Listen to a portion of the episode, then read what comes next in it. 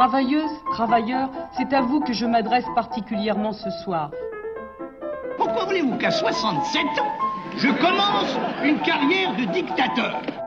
Qui s'appelle. euh, Alors d'abord on l'a baptisé Maurice et puis on trouvait pas ça drôle et un jour je l'ai baptisé Grainerie et toute la mairie l'appelle Grainerie.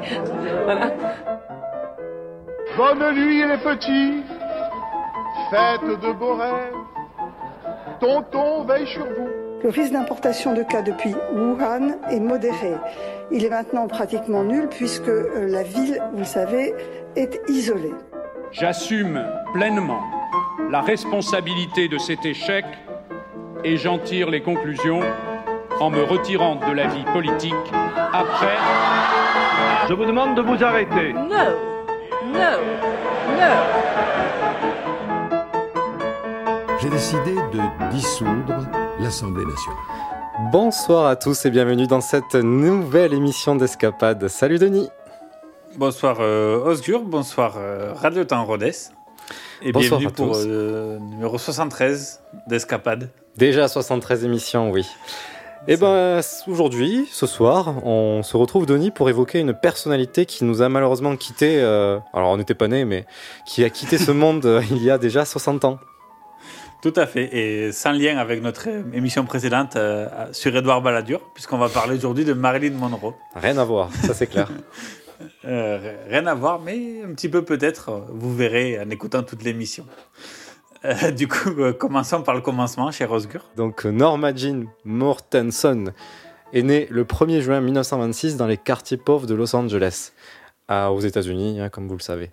Sa mère Gladys Pearl Baker, née Monroe, est d'origine mexicaine, immigrée aux États-Unis.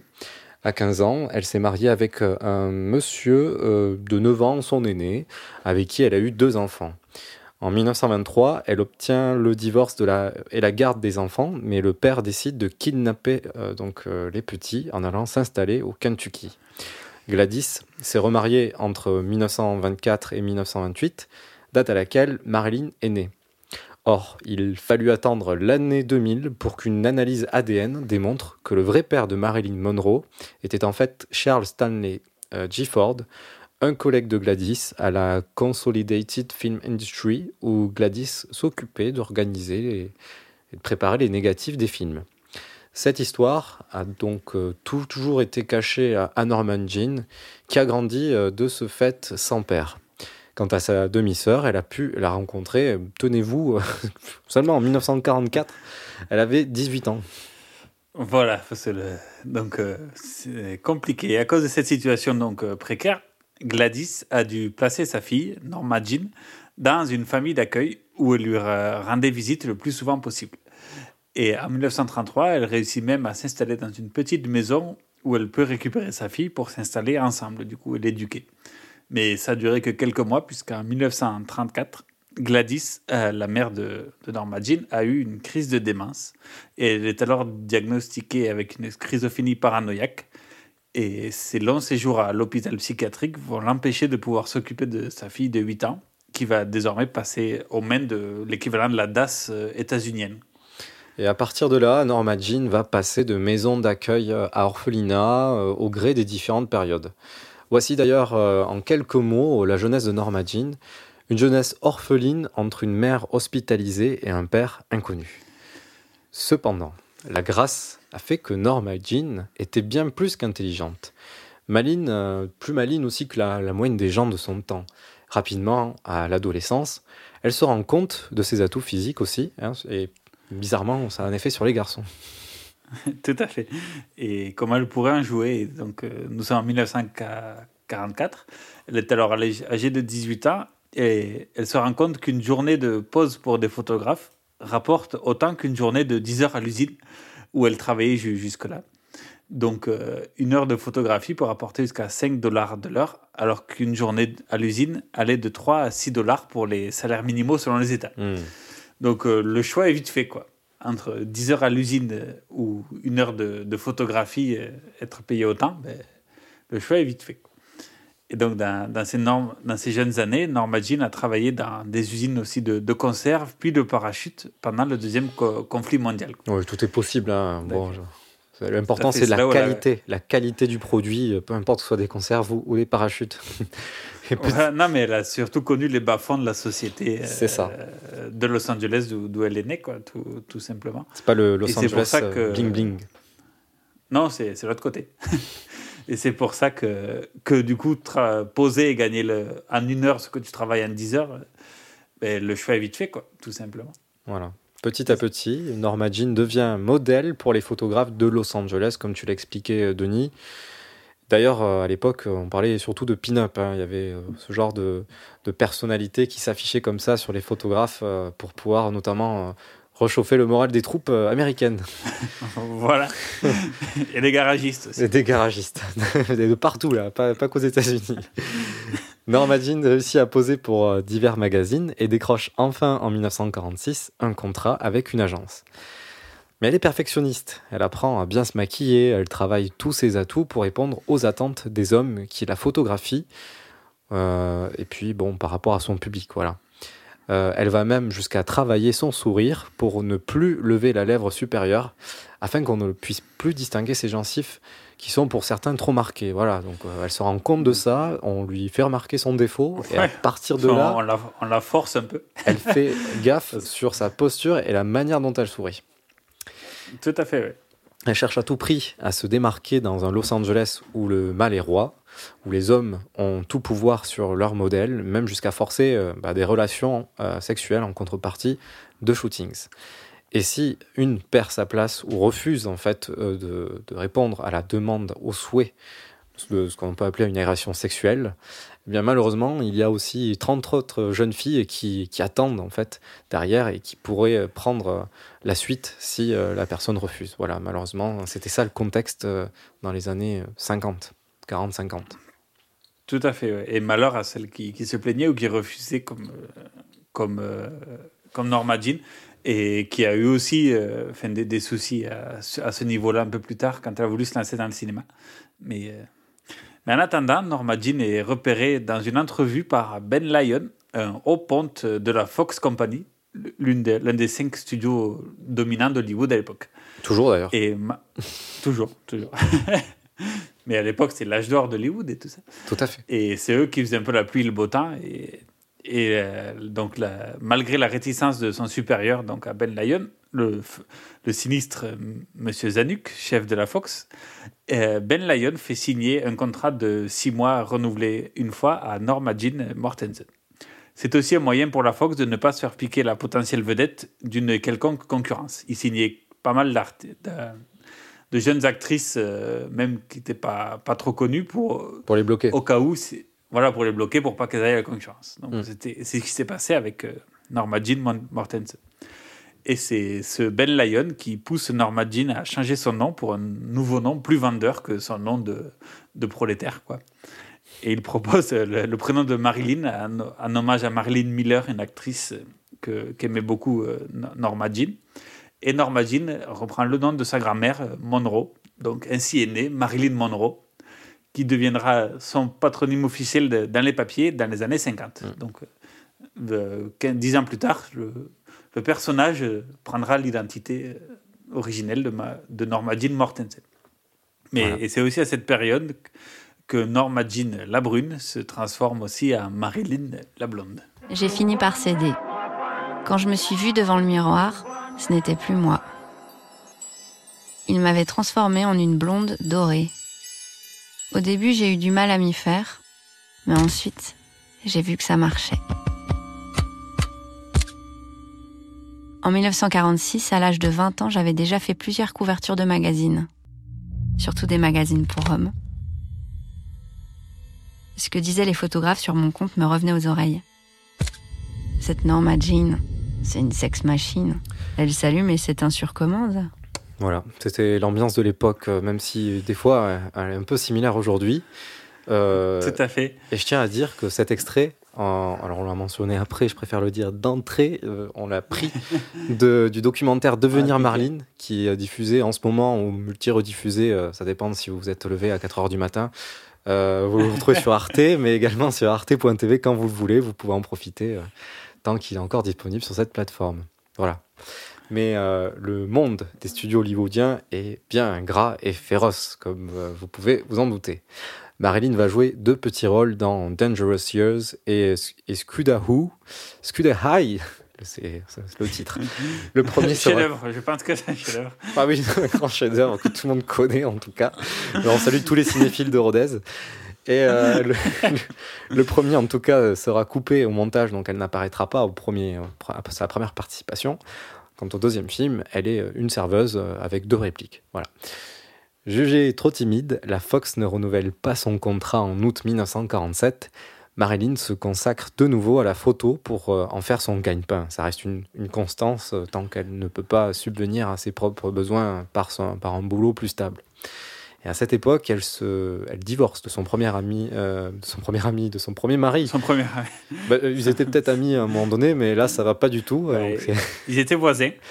C'était avec James euh, Dougherty. Euh, pour information, ils se sont mariés ensemble pour que, et ça se faisait comme on l'avait vu avec Josephine Baker. euh, c'était surtout pour fuir un foyer. euh, voilà, c'était une émancipation le mariage. Donc elle s'était mariée très Bah, jeune avec ce James et elle, ref- euh, elle divorce euh, assez rapidement aussi quoi. Tout à fait. Et euh, malheureusement, c'est pour pas que pour pas qu'elle soit internée à l'orphelinat de nouveau en fait. C'est ça. Un échappatoire tout simplement. Ouais, et donc elle peut pas supporter en tout cas que, que James euh, est un peu jaloux par rapport à sa carrière. Et Norma Jean s'était résignée à épouser son voisin, voilà. euh, et donc, euh, malgré tout, elle continue de prendre des cours de théâtre pour parfaire son talent et quelque part euh, mettre une petite graine pour, pour pouvoir potentiellement récolter les fruits de son travail. Ben, le peu que tout ce qu'elle gagne, elle investit pour améliorer sa carrière en fait, tout simplement. C'est, Mm. Elle a bien compris du coup que pour se différencier de la masse, il, il faut aller savoir justement se différencier donc euh, par des, des talents d'acteur notamment. Et bosser. Et, et bosser, bosser beaucoup. Mm. Et avoir beaucoup d'ambition, ce qui la caractérise aussi tout le temps. Mhm. Et un peu plus tard, en 1948, elle réussit à signer un contrat chez Columbia Pictures, donc le concurrent de la Fox.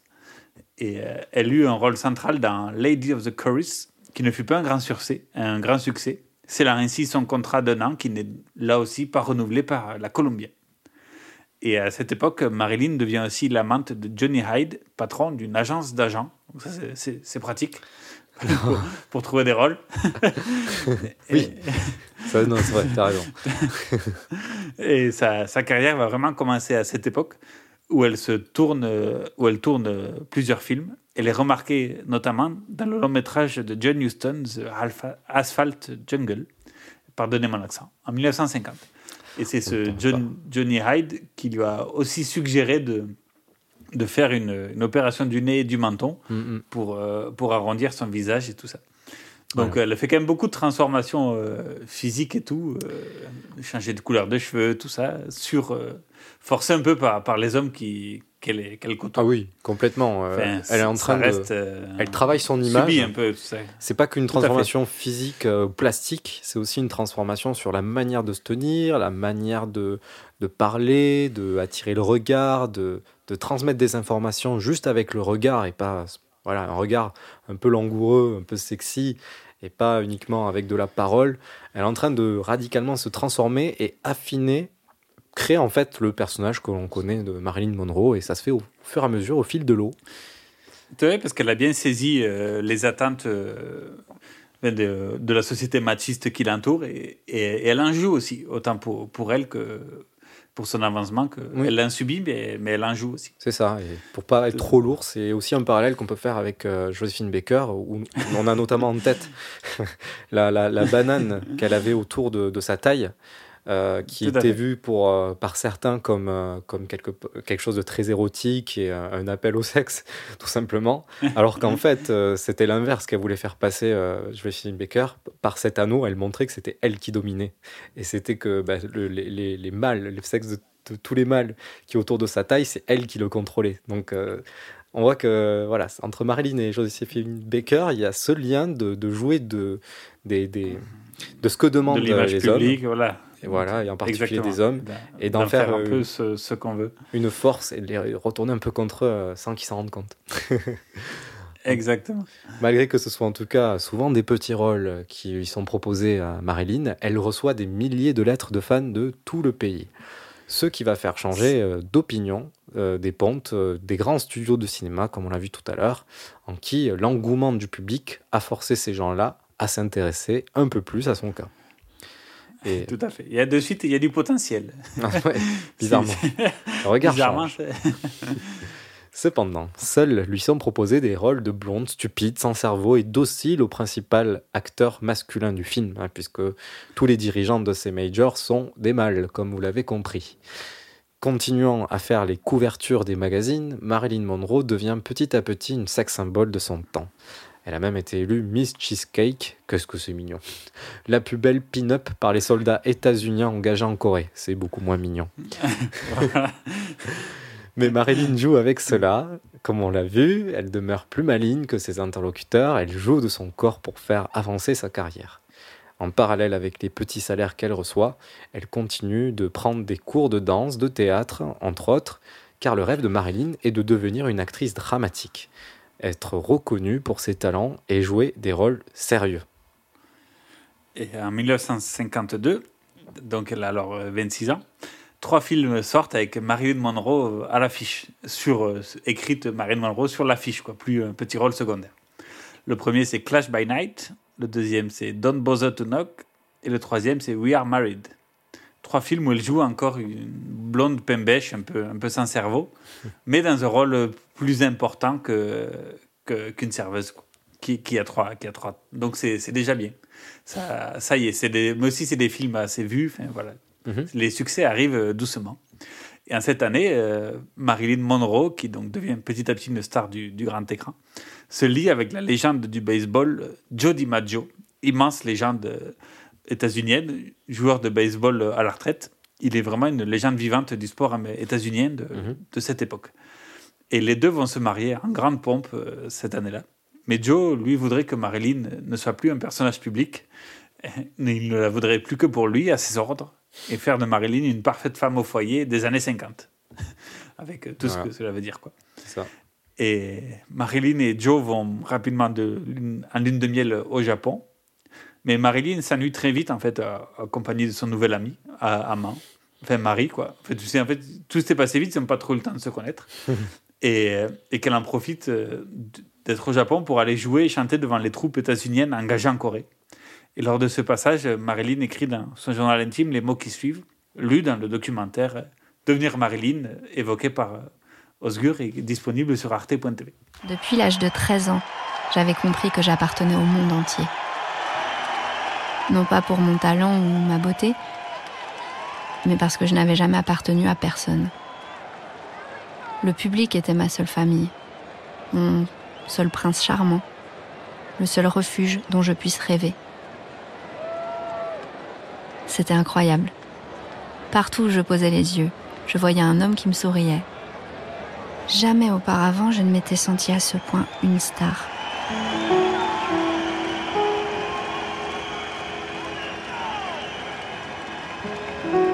Je voulais à la fois un mari et une carrière. Mais je crois qu'aucun homme n'accepte de vivre dans l'ombre de sa femme. je n'aurais jamais imaginé qu'une simple scène dans sept ans de réflexion provoquerait notre séparation. Eh oui, on le verra plus tard, euh, ce film-là, euh, voilà. ans. Euh, c'est... Donc pour la première fois, elle devient une star. Quoi. Elle se sent qu'elle est vraiment adulée du public et elle devient vraiment la Marilyn Monroe dont, dont on connaît la légende aujourd'hui. Quoi, voilà. Tout simplement. Et en 1953, Marilyn joue le rôle principal dans de gros succès de Hollywood. Ça y est, c'est parti. Et le premier qu'on a en tête, c'est Niagara. Elle incarne une blonde vénale. voilà. Dans Gentleman... les, les, types de rôles ne changent pas trop, mais. Non, mais au moins il y a du succès. voilà, elle, prend de la place, de plus en plus de place à l'écran. C'est ça, et elle en joue avec. Dans Gentlemen Prefer Blondes, elle joue un rôle similaire. Grâce à ces deux films, elle va être propulsée sex symbole dans tout le pays. Pas qu'en Californie, pas qu'à New York, partout. Elle met aussi à profit ses talents de chanteuse dans ses deux comédies musicales, elle pousse un peu la chansonnette et vraiment plutôt pas mal. Et ces, véritables succès permettent à Marilyn de se rendre compte de son potentiel et de son statut. Dorénavant, elle souhaite euh, de meilleures conditions de travail, elle qui touchait alors 1500 dollars par semaine, soit 78 000, 78 000 dollars par an, ce qui est déjà énorme pour l'époque, on est d'accord, mais on va le mettre en rapport Oui. avec euh, les, les revenus générés par les films. 25 millions de dollars. Donc euh, on a d'un côté Voilà. euh, 78 000 dollars à l'année, 25 Pour millions l'actrice euh, principale. et 25 millions pour juste un film. hein, voilà. Donc, euh, bon. Il est temps d'équilibrer tout ça. Voilà. Mais c'est surtout que les acteurs masculins euh, de l'époque étaient payés beaucoup plus. quoi. Ah oui, c'est surtout ça aussi. C'est normal ça, n'est-ce pas, hein, bien sûr. Et donc, euh, pour petite pause musicale, la première chans- chanson extrai- extraite euh, du film Les hommes préfèrent les blondes, chantée par Marilyn Monroe en personne. Les Diamonds are girls' best friends. Girls' best friend. Oula. Les, les diamants sont, sont les meilleurs amis des filles, tout simplement. Vous êtes bien sur Radio Temps Rodez. The French are glad to die for love. They delight in fighting duels. But I prefer a man who lives and gives expensive jewels. A kiss on the hand may be quite continental, but diamonds are a girl's best friend. A kiss may be grand, but won't pay the rental on your humble flat or help you at the automat. Men grow cold as girls grow old, and we all lose our charms in the end. But square cut or pear shape, these rocks don't lose their shape. Diamonds are a girl's best friend. Tiffany's. Cartier. Black Star, Ross Gorham. Talk to me, Harry Winston. Tell me all about it.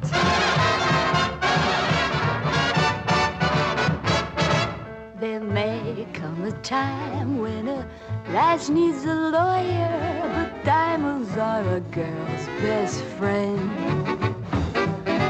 May come a time when a hard-boiled employer thinks you're awful nice, but get that ice or else no dice. He's your guy when stocks are high, but beware when they start to descend. It's then that those louses go back to their spouses. Diamonds are a girl's best friend.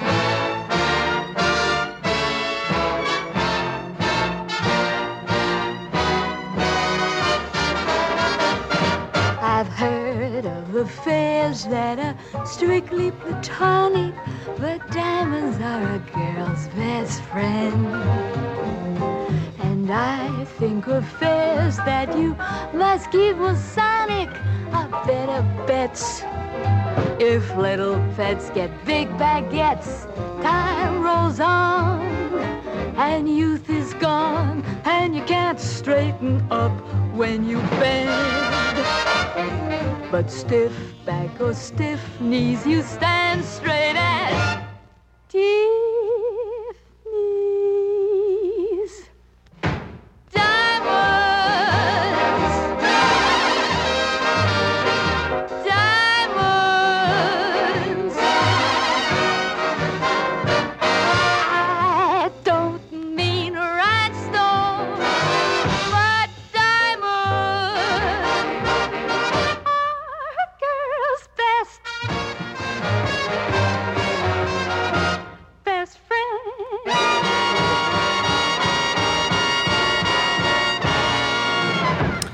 C'était Marilyn Monroe sur Radio Temps Rodez. J'adore faire ce genre de choses.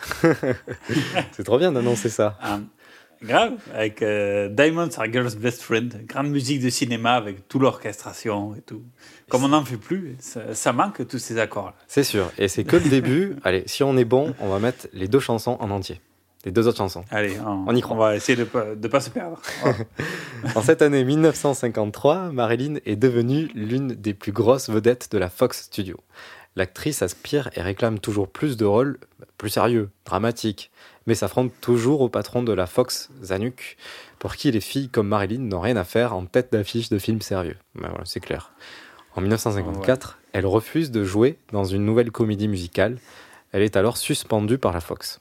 C'est eux qui ont le pouvoir. À son retour, Exactement. Et puis ce, ce gars, il- c'est vraiment un scélérat, quoi. Enfin, c'est vraiment un type, euh, pour le coup. Enfin, Oui. Bref. Il l'illustre. À son retour de son voyage de noces avec euh, Joe DiMaggio, la Fox, qui est bien obligée de plier sous le succès de sa vedette, lui concède un nouveau contrat qui n'avait pas évolué depuis 1950, c'est-à-dire depuis 4 ans. Désormais, elle gagne 100 000 dollars par film. Elle peut sélectionner les longs métrages et peut dorénavant lire les scénarios avant de tourner, ce qui est incroyable. C'est- bien.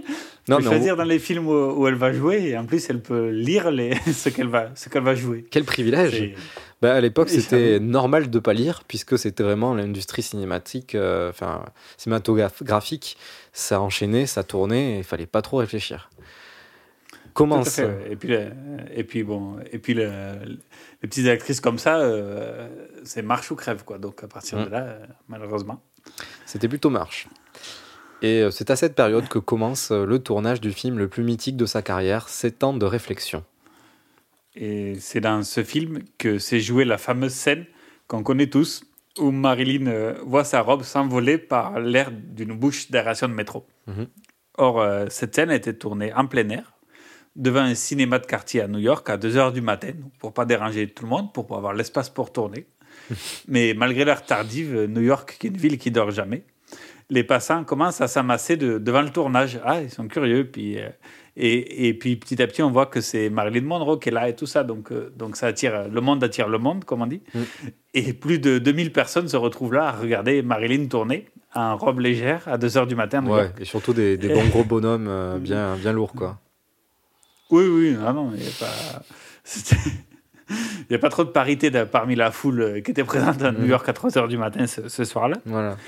Et moment de gêne, forcément pour l'actrice, où, euh, où elle voit sa robe euh, s'envoler, laissant apparaître toutes ses jambes devant cette masse de chiens en rut, pour, pour, pour dire les choses. Et par- parmi eux se trouve Jody Maggio, qui était aussi sur le tournage, donc le, le mari de, de Marilyn. Et en tant que descendant d'italien, il est extrêmement jaloux.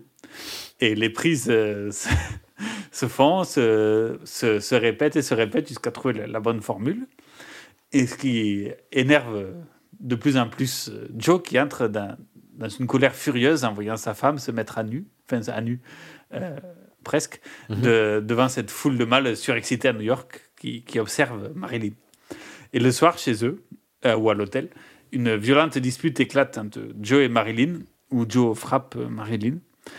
Et dispute qui va coûter le divorce au couple neuf mois à peine après leur mariage. La foule se mit à applaudir et crier Allez, Marilyn Allez, montre-nous en plus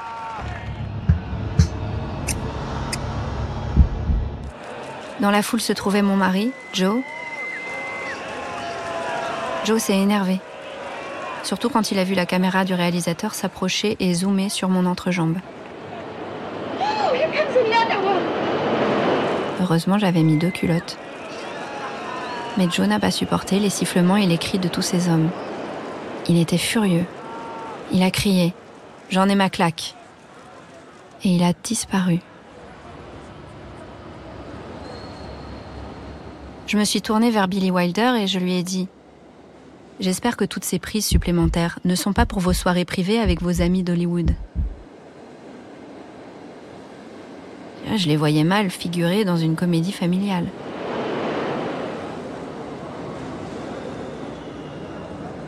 Et j'avais raison. De retour à Hollywood, il a fallu retourner la scène en studio de manière plus élégante. Chopsticks. I can play that too. Shove over. Sept ans de réflexion est un triomphe. L'argent afflue dans les coffres de la Fox et Zanuck ne peut se payer le luxe de voir partir Marilyn. Le studio cède aux exigences de l'actrice et lui donne quasiment tout ce qu'elle demande. Enfin Enfin, voilà. Et cette dernière voix était celle d'Agnès Jaoui qui, qui narre le, Hmm. le documentaire. Et tous ces extraits sont des ex- extraits de lecture du journal intime de, de Marilyn Monroe, euh, tout simplement. Donc euh, c'est elle qui raconte son histoire et, et son vécu. Voilà, d'où Tout aussi euh, la, la- la- la voix, euh, la narration plutôt personnelle et émouvante. Et Exactement. Peu de temps après son divorce, Marilyn Monroe s'associe avec le célèbre photographe et ami Milton Green et se lance dans la production en créant la Marilyn Monroe Production Inc. à New York, Incorporation. L'objectif est alors de s'affranchir des choix éditoriaux, artistiques ou plutôt non artistiques en fait, des grands majeurs d'Hollywood. Forcé. et puis ils sont aussi partis à, à New York pour s'éloigner justement D'Hollywood. et de, de cette ambiance-là, tout simplement. La sentence est immédiate. La Fox suspend le contrat de la jeune actrice. Nous sommes en janvier Et c'est- 1955. En fait, c'est que Zanuck, le patron de la Fox, n'a jamais pu blairer Marilyn Monroe. Donc, euh, donc euh, il n'a jamais trop voulu céder à ses caprices à part à, à la force du succès, en fait, tout simplement. Hmm. Parce que Marilyn aussi euh, avait souvent du retard sur les tournages. Enfin, des fois, elle voulait même impro- pas improviser, mais rajouter des phrases dans, dans ses films et tout ça. Enfin, c'était pas une actrice facile à gérer. Bah, Et donc, et comme Zanuck la supportait pas, ben, dès qu'il a pu, là, comme on a vu là, dès qu'elle est partie à New York, chut, contrat suspendu, Hmm. circuler. Et cette euh, période incertaine va mo- néanmoins permettre à Marilyn de tester de nouvelles aventures. Cela commence euh, dans un premier temps en musique. Par plusieurs reprises, Marilyn a exposé dans des films son célèbre timbre de voix que vous avez pu écouter précédemment. Et euh, après quelques cours de chant, de perfectionnement, qu'elle elle n'a jamais cessé, elle signe un contrat avec la célèbre maison de disques RCA, RCA. Son premier 45 tours, son premier, I'm Gonna Fly My Claim, est vendu à plus de 75 000 exemplaires, qui est un réel succès pour l'époque. En parallèle, Marilyn souhaite approfondir son jeu d'acteur. L'amoureuse de culture, et notamment une amoureuse de littérature, euh, d'ailleurs, c'est quelque chose à noter, c'est l'une des rares actrices d'Hollywood, si ce n'est la seule à l'époque, à se balader assez souvent dans la rue avec un bouquin sous le coude. C'était une manière de, bah, déjà, euh, de lire souvent ses bouquins, mais aussi, Pratique. Bon, voilà, c'est un côté pas pratique, c'est clair, mais aussi de se Il y a faire pas les prendre en podcasts photo. et tout ça. non, il n'y a pas encore de podcast à l'époque. Les 45 tours n'étaient pas aussi mobiles Dans, que, le- que vos dans téléphones. métro, en bouquine. Quoi. C'est ça, en Et oui, à aussi, et aussi discret surtout. Voilà. Et euh, c'est aussi une manière de se, prendre, de se faire prendre en photo en ayant un bouquin dans la main et de montrant que ce n'est pas juste un physique, c'est aussi un, un- un mental, de- un mental derrière.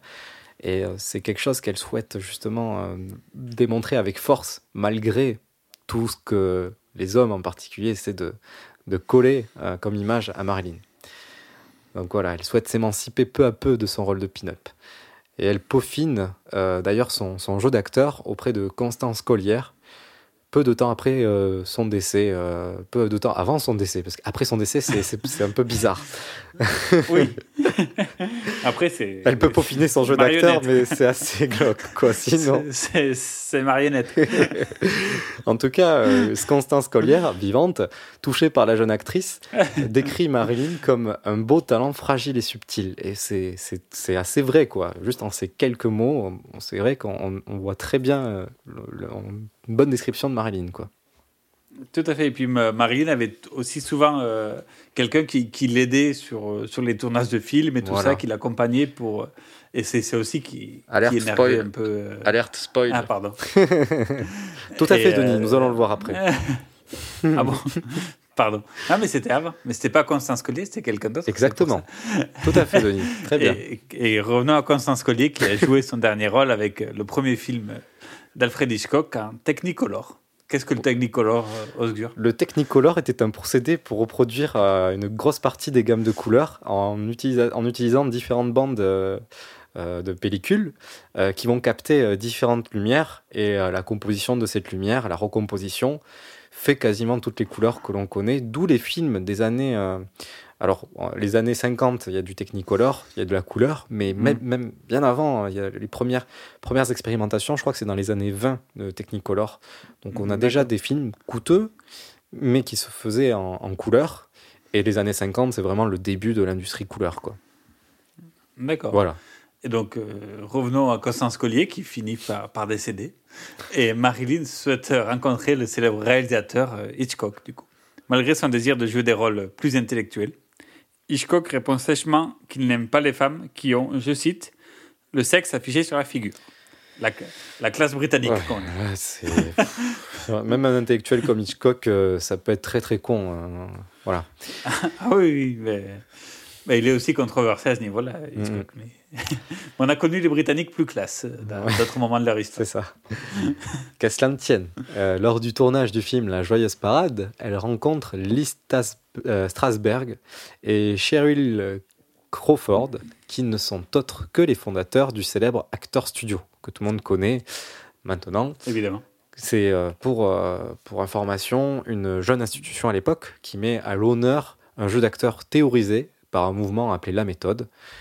Bon, c'est, je, je vais essayer de, de dire simplement ce que c'est que cette théorie, euh, ce, ce mouvement qui s'appelle la méthode.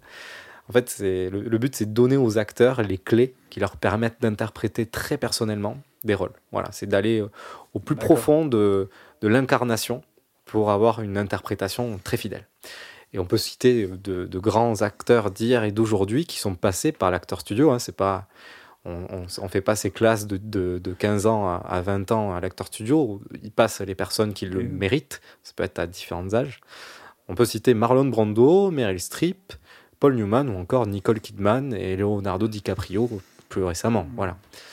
Exactement. Et après audition, Marilyn Monroe est admise à l'acteur studio. Grande classe, grande classe.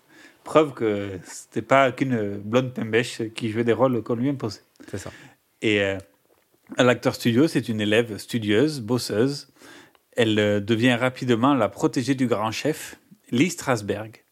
Il affirme ainsi J'ai travaillé avec des centaines d'acteurs et d'actrices, et il n'y a que qui sont bien meilleurs que les autres. Le premier est Marlon Brando, et le deuxième est Marilyn Monroe. Voilà. Bel hommage. Bel hommage. C'est sûr. Et euh, St- Strasberg pousse Marilyn donc, dans sa démarche intellectuelle euh, profondément sincère. Il l'incite à suivre des cours de psychanalyse afin de donner à l'actrice toutes les billes pour qu'elle puisse comprendre et incarner mieux, au mieux ses personnages dans ses nuances et ses compl- complexités. Et à cette époque, euh, Marilyn Monroe aussi commence à être euh, sujette à certaines crises et euh, elle, elle commence aussi à suivre un traitement médical qui est, est assez lourd parce qu'à l'époque, on savait que traiter par des, par des gros médicaments les crises d'angoisse et tout ça. Mm. Et elle a, pour ne, pas- elle a aussi la, la peur euh, de tomber dans la folie comme euh, sa mère et sa grand-mère. Donc c'est aussi une angoisse euh, de Marilyn. C'est en plus de, pour s'améliorer pour ses cours qu'elle prend aussi ces cours-là de, de psychanalyse. Elle a un lourd, lourd passif, un arrière-grand-père ou un grand-père qui s'est suicidé. Anne Plantagenet sait que Marilyn a toujours craint d'être frappée par la folie. Des petites filles, elle voit sa grand-mère se faire emmener par des ambulanciers, elle voit sa mère partir aussi en ambulance, en camisole de force. À cette époque, on pense que c'est héréditaire quand même la folie. Donc elle, elle pense qu'elle va terminer folle de toute façon. She's crazy. They're all crazy. Marilyn terrorisée par l'idée de la folie. C'est sur les conseils de son professeur d'art dramatique, Lee Strasberg, qu'elle se tourne en 1955 vers la psychanalyse. Dès lors, elle entame une thérapie quotidienne et intensive. Son envie est telle et sa souffrance est telle qu'elle elle en veut encore, encore, encore. Elle demande, elle demande, elle, elle croit que à force, à plus, plus, on va peut-être y arriver. Marie-Madeleine Lessana est psychanalyste et elle est l'auteur de Marilyn, portrait d'une apparition. C'était genre plusieurs heures par jour, se pencher sur sa, sa personne et ses affects. Et faut voir avec quels termes ces gens-là parlent de tout ça. C'est c'est d'un lourd. Euh, on n'est pas du tout dans la création, on est vraiment dans le, dans le poids des choses. Et puis aussi, à un moment donné, euh, c'est un peu euh, la camisole euh, chimique. Bernard Comment est l'éditeur d'un ouvrage réunissant notes et poèmes de Marilyn. Euh, vous prenez des médicaments euh, le matin pour être en forme, euh, le soir pour dormir. Ça, elle se faisait prescrire à peu près les mêmes euh, médicaments, euh, à commencer par le Lambutal, plusieurs fois, pour avoir des réserves. C'est la peur d'une personne dépendante qui craint de manquer.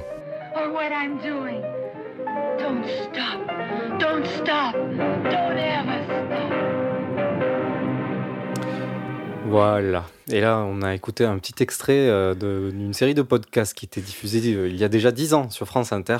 C'était à l'occasion des 50 ans de la mort de, Marilyn Monroe. Et peut-être qu'on peut reconnaître euh, la voix de Denis qui incarne euh, c'est la narratrice de ce podcast. Je crois que c'est la voix féminine, féminine d'une certaine Julia Roberts, c'est ça? Ah oui, tout à fait. ouais. Tout à fait. Je me disais que cette voix me, me, me disait quelque chose. Eh oui, tout à fait, voilà. C'est important la, le la voix française de, de Julia Roberts. Voilà, c'est très important. En tout cas, si vous écoutez le podcast, on vous le rappellera à chaque épisode. Voilà. Voilà, et, et même euh, les gens qui sont présentés, là, qui ont écrit les, les bouquins, à cha- à chaque épisode, c'est les mêmes invités, à chaque épisode, c'est rappeler quel, quel bouquin ils ont écrit. Et oui.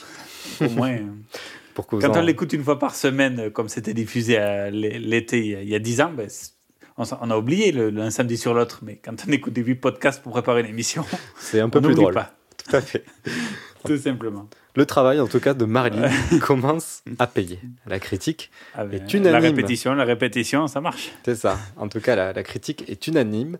Le public est conquis. Depuis le succès de 7 ans de réflexion, Marilyn a un nouveau contrat avec la Fox, comme on l'a vu, hein, 100 000 100 000 dollars par film, 500 dollars par jour, la possibilité de changer le scénario ou la réalisation, enfin la fin de l'exclusivité du contrat. Marilyn a quasiment les pleins pouvoirs. Elle met alors à profit ce qu'elle apprend à l'acteur studio. Lors des tournages de ses nouveaux films, elle est dorénavant accompagnée et conseillée par Paula euh, Strasberg, qui est, notre, qui est autre que la femme de Lee Strasberg, celui qui est un peu le cador à l'acteur studio. Elle est intransigeante, sa conseillère, sur toutes les prises, garantissant à Marilyn l'exactitude et la perfection de son jeu d'acteur, malgré la fureur des réalisateurs qui en ont marre de recommencer les scènes selon les dires de cette conseillère. Je sais qu'aujourd'hui, ça va être chiant de recommencer dix fois une scène, mais à l'époque, avec les bobines et tout, ça va être encore plus chiant. ah oui, là c'était à l'ancienne. Donc, euh, c'est pour ça. Le film euh, Arrêt d'autobus, sorti en 1956, est à l'image de ce nouveau Marilyn Monroe. On aurait dit que son rôle était cousu, cousu main, sur mesure, alors que le film est l'adaptation d'une pièce de théâtre. Son incarnation est bluffante, stupéfiante, sa panoplie du jeu d'actrice euh, impressionne. Tout comme sa gestuelle fragile et sa voix tremblante, qui sème le doute au spectateur. Serait-ce Marilyn ou bien son personnage? Mhm, question. L'acteur. question. Euh, Ceux qui l'ont vu, ce film, se sont tous posé la même question. Oui. Et En vrai, oui. L'acteur. Moi, je ne l'ai pas vu, donc euh, je, m'abstiens. Je ne me suis pas encore posé la question. Et euh, la- la- la- l'acteur studio. Mais si vous, chers auditeurs, vous l'avez vu, est-ce que vous êtes posé la question? Envoyez Euh, vos messages. Écrivez-nous sur, sur, sur, sur le Facebook ou désormais sur l'Instagram. Instagram. Escapade. Eh oui. Nous sommes partout, peut-être Et, un jour sur TikTok. Peut-être. Ouais, peut-être. Peut-être un jour, quand le nouveau réseau social sera de, de l'avenir sera créé, nous, on ira sur TikTok. on arrive.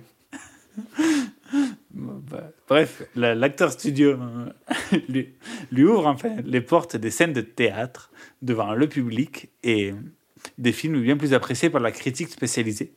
La voilà même nommée aux Oscars et aux Golden Globes. Rien Ouais, que ça. Consécration. Outre sa vie professionnelle, Marilyn Monroe s'épanouit également dans sa vie personnelle. L'actrice, qui fréquente de plus en plus euh, ce monde intellectuel, rencontre le célèbre dramaturge Arthur Miller, symbole absolu de l'intellectuel mis au banc par le macartisme. Euh, pour rappel, c'est ce mouvement de peur qui a mis de côté bon nombre de personnalités euh, accusées d'être proches des communistes. On peut citer notamment Charlie Chaplin qui a dû s'exiler en Suisse. Bon, il y a pire comme exil, mais Ouais. bon, il a dû, il a, il a quand même, il est quand même parti des États-Unis. Quoi. il était quand même interdit aux États-Unis, euh, interdit de, Voilà. de, de t- séjour. Quoi. C'est ça. En tout cas, Donc, bon. euh, après un an de liaison, ils officialisent leur relation et se marient le 2 juin 1956. C'est un véritable euh, pied de nez, c'est ça, hein, pour, pour Marilyn. Euh, tout à fait. Pour euh, l'ex-Finep qui, qui, par son mariage, souhaite une fois de plus démontrer qu'elle n'est pas plus qu'un physique de rêve, mais également une femme d'art et de culture. Nouvelle chanson, I Wanna Be Loved by You. Je veux être. euh, je veux que tu tombes amoureux de moi. Je veux que tu m'aimes. Bah, magnifique, euh, Denis.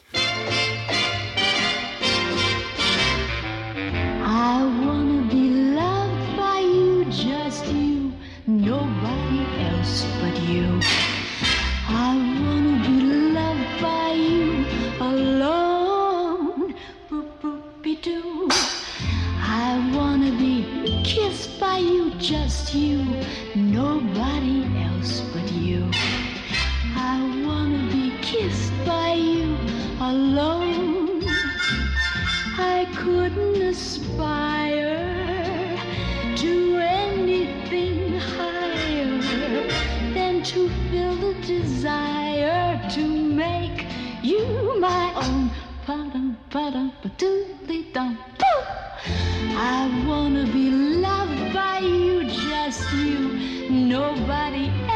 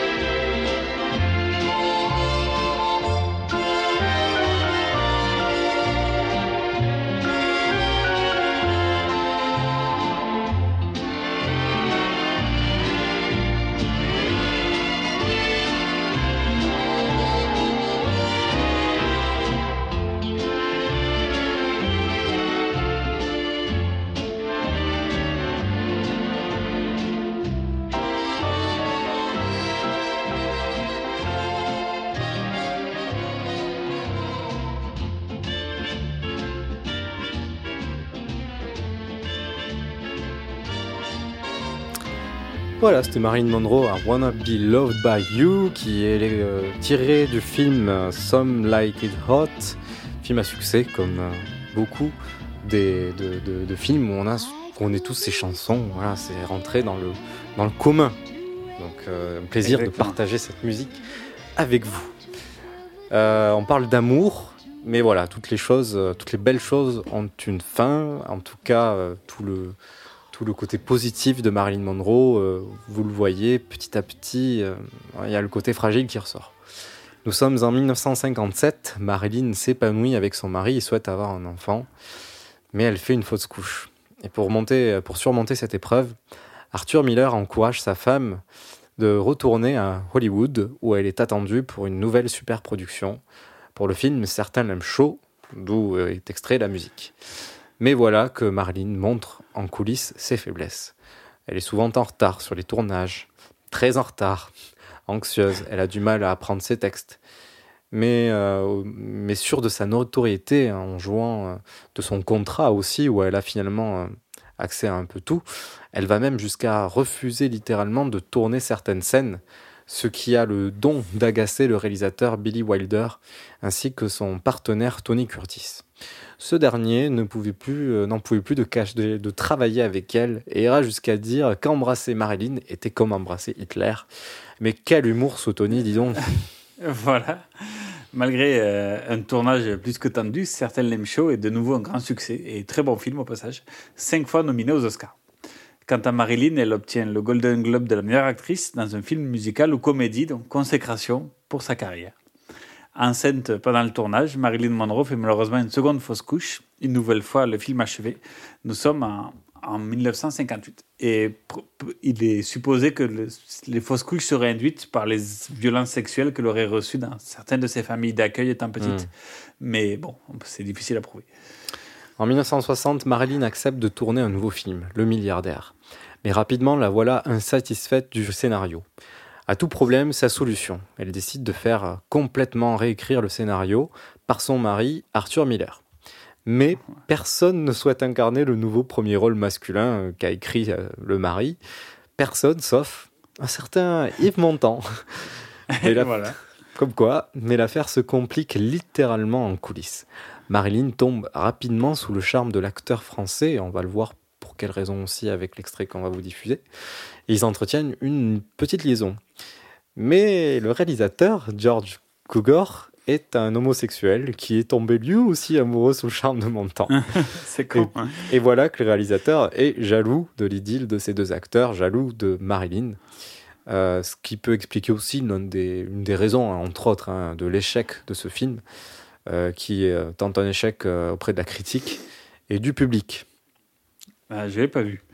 Et à noter qu'Yves Montand met un terme à sa relation avec Marilyn Monroe, préférant revenir auprès de sa femme Simone Signoret, mais, mais le- elle le gardera longtemps à travers de la gauche, cette histoire. Mm. Extrait d'une émission de France Bleu avec un invité, le petit-fils de Simone Signoret, qui n'est d'autre que Benjamin Castaldi. Il, il tombe amoureux? Qu'est-ce qui se Non, passe? non, non, non, C'est quoi l'histoire? L'histoire, je vais vous raconter ce que je peux raconter. Mais l'histoire, c'est que On en fait, le reste, En, hein. fait, en fait, en fait, Montand, il a, il a d'abord, il souffre énormément sur ce tournage parce qu'il parle pas du tout anglais. On entend quand il chante, il, chante, il a un Ouais. accent terrible et il comprend pas une broque de ce qu'il raconte. euh, non, mais il a, un, il, a un, il a un coach en anglais. On lui raconte ce qu'il est, on lui, on lui explique les phrases qu'il va dire, etc. Et surtout, elle est insupportable. Elle n'est jamais là à l'heure.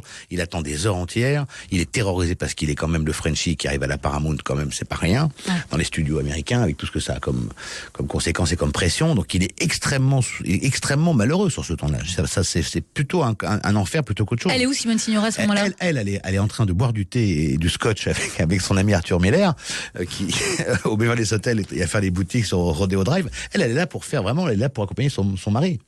Donc euh, elle est pas du tout là pour, euh, elle, elle- elle passe du bon temps et mon temps. Euh, je crois pas qu'au début il ait eu dans l'intention de, de séduire Marilyn.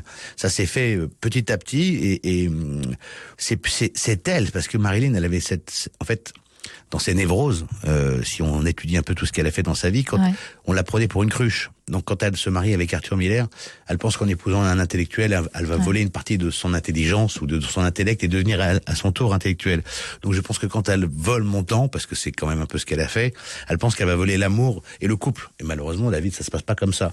Donc ça aura des conséquences dévastatrices pour elle parce que elle, meurt un an et deux mois après quand même. Ça va très vite. Et, et ma grand-mère ne pardonnera, je pense, jamais à mon temps. Ça a duré combien de temps cette euh, histoire d'amour entre Cette Marilyn passade, et Yves ouais. euh, je pense qu'ils ont, enfin, je pense pas, je sais, ils ont couché peut-être deux trois fois ensemble. Et, et, et Montand rentre en France et, euh, elle- il passe par New York parce que à l'époque il n'y avait pas de vol direct, ça n'existait pas. Il va retrouver Marilyn qui va le supplier de rester et il va dire non, je, je reste pas. Et il a cette phrase très dure, et pourquoi tu ne restes pas? Parce que je ne t'aime pas. Très dur, c'est clair. Très dur. En tout cas, 1960 marque également le début des problèmes de santé de Marilyn Monroe, hein, on l'a évoqué tout à l'heure. Son couple bat de l'aile malgré tous les efforts du dramaturge Miller. Les crises d'anxiété euh, euh, deviennent de plus en plus fréquentes. euh, L'alcool et la drogue font partie de son quotidien. Consciente de la situation, elle consulte très régulièrement, si ce n'est tous les jours, son psychiatre. Une étape supplémentaire est franchie en 1960. Marilyn joue un rôle dans un film Les Désaxés, film également écrit par Arthur Miller. Facile. Et euh, qualifié de cauchemardesque, le tournage est une purge dans un premier temps pour Marilyn. Souvent euh, malade et épuisée, elle est hospitalisée pendant 10 jours. Elle se met à consommer de plus en plus d'alcool, de somnifères pour récupérer de ses nuits et euh, de barbiturique et tout ça, enfin bref. Mais le calvaire euh, ne la conserve pas, pas elle uniquement. On peut également citer son partenaire Clift Montgomery qui signe une performance troublante. Lui qui a frôlé la mort dans un accident de la route dont il ne sort pas indemne. Il signe une performance déprimante et autodestructrice, faisant un parallèle entre son personnage et sa douloureuse fin de vie. On est sur de l'acteur studio là. Et enfin, impossible de noter Clark Gable, autre acteur du film qui sort de ce tournage si épuisé qu'il en meurt de fatigue d'une crise cardiaque à 59 ans. C'est 2-3 jours après la fin du tournage. Son décès est un choc pour l'opinion et le lien est vite fait en cause à effet entre, pour la presse entre Gable, qui serait mort en partie, euh, selon eux, dû au retard et les caprices de Marilyn Monroe. Bien, évi- bien évidemment, cela assombrit une fois de plus la santé mentale de l'actrice qui ne parvient pas à, à relever la tête de l'eau. Et plus que jamais dépendante aux- à l'alcool, aux antidépresseurs, barbiturique en tête, elle divorce d'Arthur Miller en janvier 1961. Cet échec amoureux la brise. Est-elle vraiment faite pour le mariage? Au fond, quand on se plonge dans sa vie, quand on lit ses écrits, on se dit que quand même les hommes n'ont pas été euh, tout à fait à la hauteur. Bernard Comment est l'éditeur d'un ouvrage réunissant notes et poèmes de Marilyn. La fierté masculine est mise à mal par cette espèce d'astre brillant euh, qui vous éclipse. Ils sont tous éclipsés, parce que c'était pas des pâles figures, hein, quand même.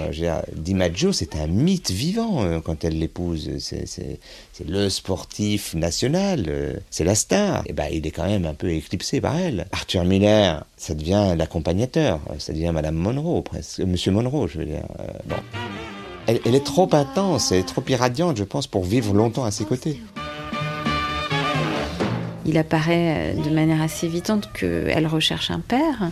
Dans tous les hommes qu'elle a aimés, en tout cas euh, avec qui elle a eu des histoires d'amour, euh, on le sait, elle les a tous appelés papa de toute façon. hein, Daddy, papa. Mon cœur est à papa. Et donc très difficile d'entretenir une relation saine de couple. Et peu après son divorce, et suivant les conseils de sa psychiatre, de sa psychanalyste, Marilyn se fait interner dans une clinique qui s'avère être un véritable calvaire. Profitant de l'unique appel téléphonique possible par jour, elle contacte son ex-mari, Joe DiMaggio, qui fait le nécessaire pour pouvoir transférer Marilyn dans un hôpital ouvert et presbytérien à New York. Elle en sort trois semaines après, harcelée par une foule de paparazzi. Pas de répit pour la star. Elle part immédiatement se reposer en Californie. En 1962, la Fox propose à Marilyn un nouveau rôle dans le film Something's Got to Give. Elle y retrouve le réalisateur George Cukor, le fameux type qui avait un faible pour Yves Montand. De savoir euh, qu'elle allait réaliser un film avec Monroe, autant vous dire qu'il a été dur à convaincre, lui qui déteste particulièrement la- l'actrice imprévisible. Voilà, et le tournage se passe tout aussi chao- chaotiquement qu'imaginé. C'est ça, et Marilyn Monroe est toujours dépendante à de nombreux médicaments, tels que des amphétamines et barbituriques. Voilà, et malgré euh, sa fatigue et les recommandations de décaler le tournage d'un mois, euh, le studio refuse. Et euh, malgré ça, elle, le premier jour, elle tombe de, voilà, elle a un malaise, le premier jour du tournage. Mise au repos, elle retrouve l'équipe quelques jours plus tard. Et peu de temps après, elle profite d'une pause pour s'envoler à New York, assister à l'anniversaire du président JFK. Elle y fait une surprenante et célèbre intervention, petit de trac, et ça en doute déjà, d'ailleurs à une autre substance, et tout simplement. On écoute en fond hein, le Happy Birthday Voilà. Mr. President qu'elle fait, que tout le monde connaît. Il est impossible de, impossible de passer outre les rumeurs de liaison entre Marilyn et euh, ce qui expliquerait euh, et Ma- Marilyn et, et le président Kennedy, ce qui explique la présence de l'actrice au sein de la cérémonie et peut-être l'absence de Jackie Kennedy qui préfère rester auprès de ses enfants, loin des strass et des paillettes de la cérémonie. Marilyn Monroe euh, reprend l'avion pour Hollywood et enchaîne les tournages qui repartent de plus belle, jusqu'à ce que la Fox et son réalisateur George Cukor décident de jeter l'éponge quelques jours après le 36e anniversaire de l'actrice. Voilà, et euh, du coup, alors que l'avenir semble euh, s'éclaircir et que Marilyn souhaite se remarier avec euh, Joe DiMaggio, bah, au final, elle, cou- elle- elle- elle dit à sa, à sa coiffeuse qu'elle a de nouveau un avortement, qu'elle a subi un avortement. Elle replonge et elle passe une journée, quelques jours plus tard, complètement stone avec ses médocs. Et en fait, elle est en train de faire une overdose à la barbiturique. On découvre quelques heures plus tard, inanimée euh, sur son lit, la main sur le combiné de téléphone. C'est complètement une fin tragique, euh, presque banale, dans une totale. euh, sans, sans rien, quoi. Elle, elle sombre peu à peu dans, dans sa mort. Et malgré l'acte fait. de Mari- décès- Oui. ben, Marilyn, euh, qui demeure encore aujourd'hui euh, un mythe à part entière, son existence digne des tragédies grecques, ainsi que le mystère entourant sa vie jusqu'à sa mort, au fond de elle, une mythe encore présent aujourd'hui. Et, euh, et petite explication de, de ce mythe par nos collègues de France Inter. Ce qui reste de Marilyn Monroe, c'est une présence constante tout au long de la vie de quelqu'un. Adrien Gombeau est journaliste et auteur de Une blonde à Manhattan. Il est très peu probable que quelqu'un qui naît sur cette terre aujourd'hui ne va pas croiser Marilyn Monroe au moins une fois dans sa vie. Et ça, c'est dû au marketing. Marilyn Monroe devient un produit. Un produit exactement comme Betty Boop, et elle s'infiltre ainsi dans, dans notre vie euh, quotidienne, ce qui enrichit son mythe tout en l'appauvrissant quand même en tant qu'actrice. Marilyn Star planétaire, appréciée par toutes les générations. 50 ans après sa disparition, son souvenir est toujours aussi tenace. Frédéric Mitterrand, grand admirateur de Marilyn, a son idée sur cette longévité. Je pense que la manière dont on ressentait et dont on ressent encore aujourd'hui, tant d'années plus tard, la mort de Marilyn Monroe, c'est parce que Marilyn Monroe échappe à la simple légende euh, du cinéma, mais qu'elle euh, exprimait par sa présence, par son intelligence, toutes les contradictions concernant la condition féminine. Et voilà. Marilyn Monroe euh, donc, nous a éteints il y a euh, 60 ans quasi euh, jour pour jour. C'était euh, durant l'été 1962. Et euh, sur ces euh, paroles de Frédéric Mitterrand, Mitterrand, nous souhaitons une bonne soirée sur Radio Temps Rodez, et disponible euh, en podcast. Et le mois fait. prochain, on se retrouve, les semaines prochaines pour une rediffusion. Voilà. Et désormais, sur, sur notre Instagram, euh, l'adresse, Osgur? Euh, vous mettez escapade RTR sur Instagram, tout comme euh, sur euh, Facebook, et vous nous retrouverez. N'hésitez pas à nous envoyer un message, ça nous fait très plaisir. Merci à tous, et puis on vous souhaite de passer une bonne fin de soirée, ou un début de soirée plutôt, à 18h, 19h, et à bientôt.